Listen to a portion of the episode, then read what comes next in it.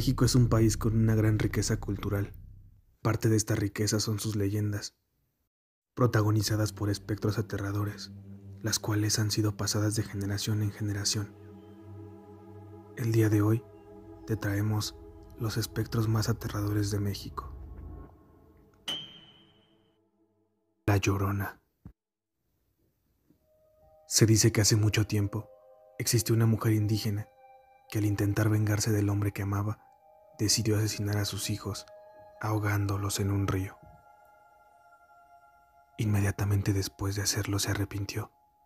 Al no poder lidiar con la culpa, decidió suicidarse ahí mismo. Desde aquel día, y como penitencia, vaga por las calles de varias ciudades mexicanas al caer la noche.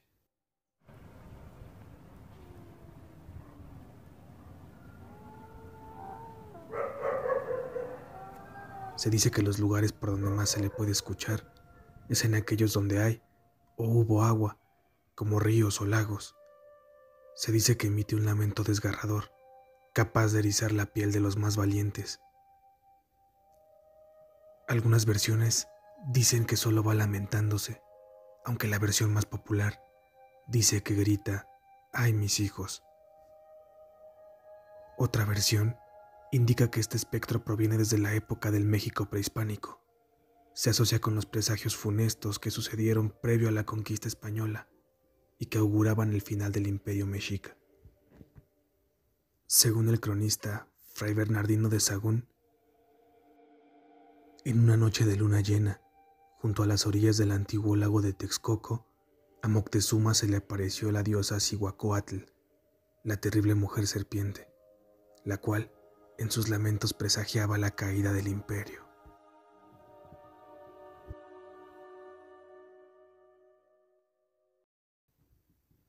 El charro negro.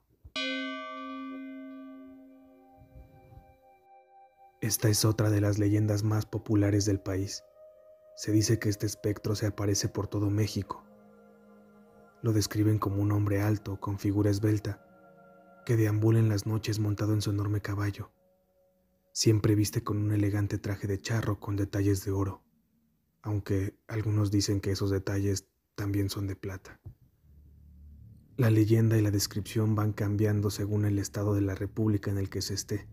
Por ejemplo, en estados como Puebla, cuenta la leyenda que el charro busca personas que ocupen su lugar en el infierno. Para ello, busca seres desgraciados con problemas económicos. Se acerca a ellos para ofrecerles monedas de oro en algunas ocasiones les avisa dónde se esconde una gran suma de dinero. Si la víctima acepta el ofrecimiento, se condenará a ocupar el lugar del charro negro hasta que logre conseguir una nueva víctima que, al igual que él, sea tentado y vencido por la avaricia. En estados del sur mexicano se dice que casa señoritas. Por esta situación, es muy raro ver a alguna mujer vagando por las calles en las noches ya que el charro negro podría aparecerse para llevársela. Hay quienes aseguran que se trata del mismísimo demonio, ya que han logrado ver que su caballo se hace cada vez más grande y se enciende en llamas. El nahual.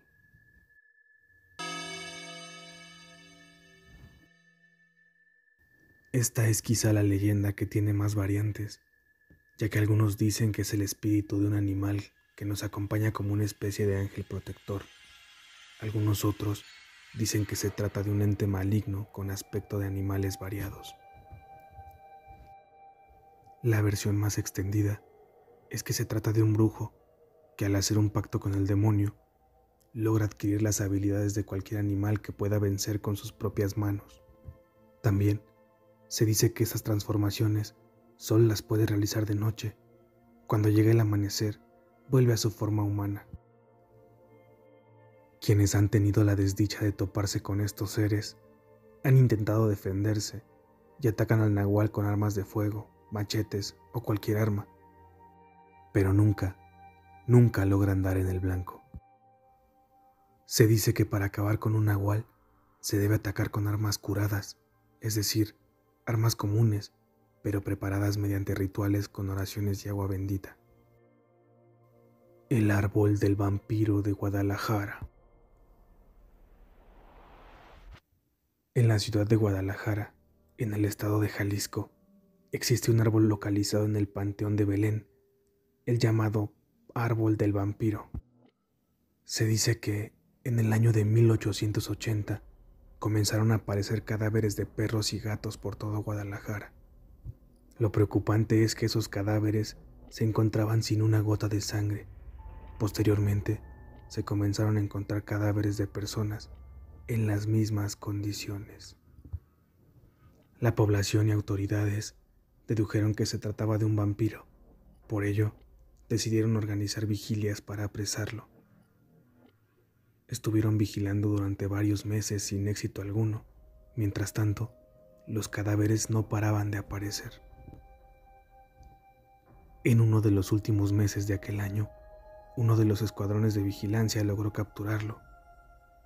Una vieja curandera les dijo que la única manera en que podían acabar con este ser era clavándole una estaca en el corazón. La estaca debía estar hecha con la rama de un camichín. Los pobladores accedieron a seguir las instrucciones de la vieja curandera. Por fin, lograron acabar con el vampiro. La gente decidió enterrarlo en el Panteón de Belén.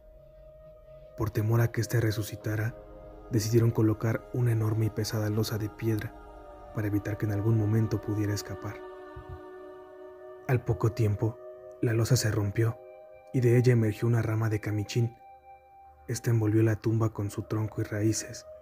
Esto causó una gran conmoción y temor entre los pobladores, por lo que decidieron no cortar el árbol para evitar despertar algo peor. En la actualidad, el árbol del vampiro continúa en el panteón, pero dice la leyenda que cuando este árbol caiga o sea cortado, el vampiro será liberado y emergerá para aterrorizar con más fuerza a la población. La no una estaca. Lo que ellos hicieron, cortaron la rama de un árbol, de uno de sus lados le sacaron punta, lo colocaron en el pecho de ese hombre de altura del corazón y de un fuerte golpe lo atravesaron. Se dice que el golpe que se le dio a esa rama fue tan fuerte que no solo atraviesa su corazón, sino todo su cuerpo. La mañana siguiente, la gente viene y le coloca una pesada losa, sellando así la tumba de ese monstruo. Fíjense muy bien, si apreciamos la gran mayoría, si no es que todos los troncos de los árboles tienen una forma circular o cilíndrica, a diferencia del tronco de este árbol, ya que su tronco es rectangular, ya que se dice que ya sea lo verde de esa rama, la fertilidad de la tierra o la misma humedad del cuerpo de esa rama, florece este árbol que tenemos ante nosotros. Debido a que de la rama florece el árbol, las raíces del mismo están abrazando y atrapando la tumba de ese monte. Literalmente la tumba se encuentra dentro del tronco del árbol. La leyenda dice que si alguna ocasión este árbol llegara a secarse o a caerse, ese vampiro volverá a salir y seguirá matando a todas las personas sin señal de venganza por haberle traído mal. Muchas personas al escuchar la leyenda comenzaron a decir un rumor muy, muy famoso, muy escuchado. Comenzaron a decir que si alguna persona venía cortaba alguna rama, alguna hoja o rasgaba el tronco del árbol, del niño iba a brotar sangre. Eso es totalmente falso, ya que imagínense ustedes que si eso fuera cierto, el banco de sangre que está aquí al lado estuviera conectado al árbol. Eso no es cierto, es una leyenda que la gente comenzó a decir. Podemos apreciar que alrededor del árbol hay un pequeño cancel, el cual se dice que fue colocado por dos razones. La primera, para que la gente al escuchar la leyenda no viniera a cortar el árbol. Ya ven que dicen que la velocidad es más Segunda y más importante, se dice que este cancel fue colocado y bendecido por un padre. Ese padre era el único con la potestad de hacerlo. Lo colocó y lo bendijo para que si algún día el vampiro sale del árbol no pudiera atravesar el cancel. La Pascualita. En la ciudad de Chihuahua, en el estado del mismo nombre, existe una tienda de vestidos de novia llamado La Popular. En esta tienda se puede observar una alta y esbelta figura que viste con un traje de novia. Esa figura es un maniquí con pálida piel y manos venosas, con arrugas en las palmas y uñas desgastadas, con una mirada profunda. Este maniquí ha hecho que muchas personas estén convencidas que no se trata solamente de un muñeco, sino de un cadáver embalsamado y perfectamente conservado.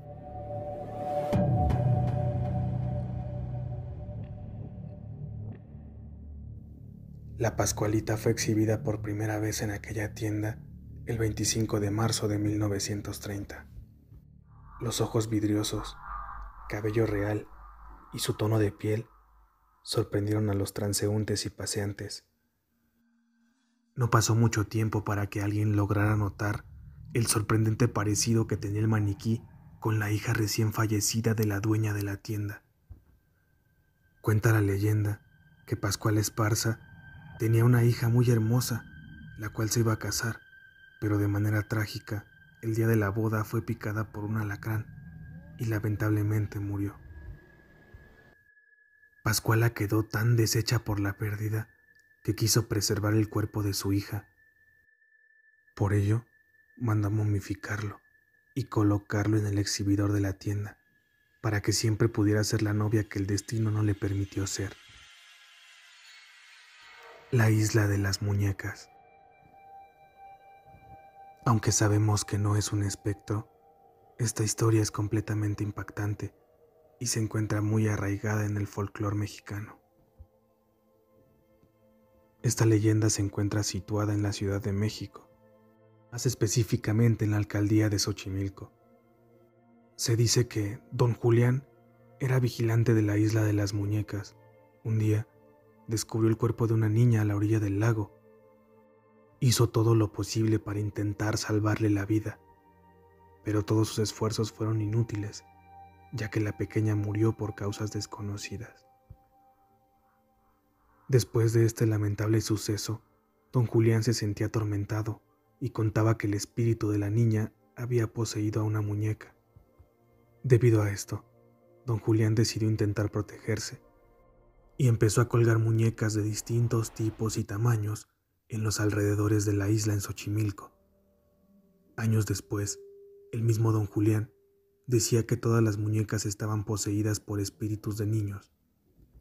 De manera paulatina, don Julián empezó a vivir solo en la isla acompañado únicamente por varias decenas de muñecas rotas que obtenía de la basura. Esto le dio un aspecto tétrico a la isla. Tiempo después, don Julián fue encontrado sin vida, exactamente en el mismo lugar en que había encontrado a la niña que intentó salvar.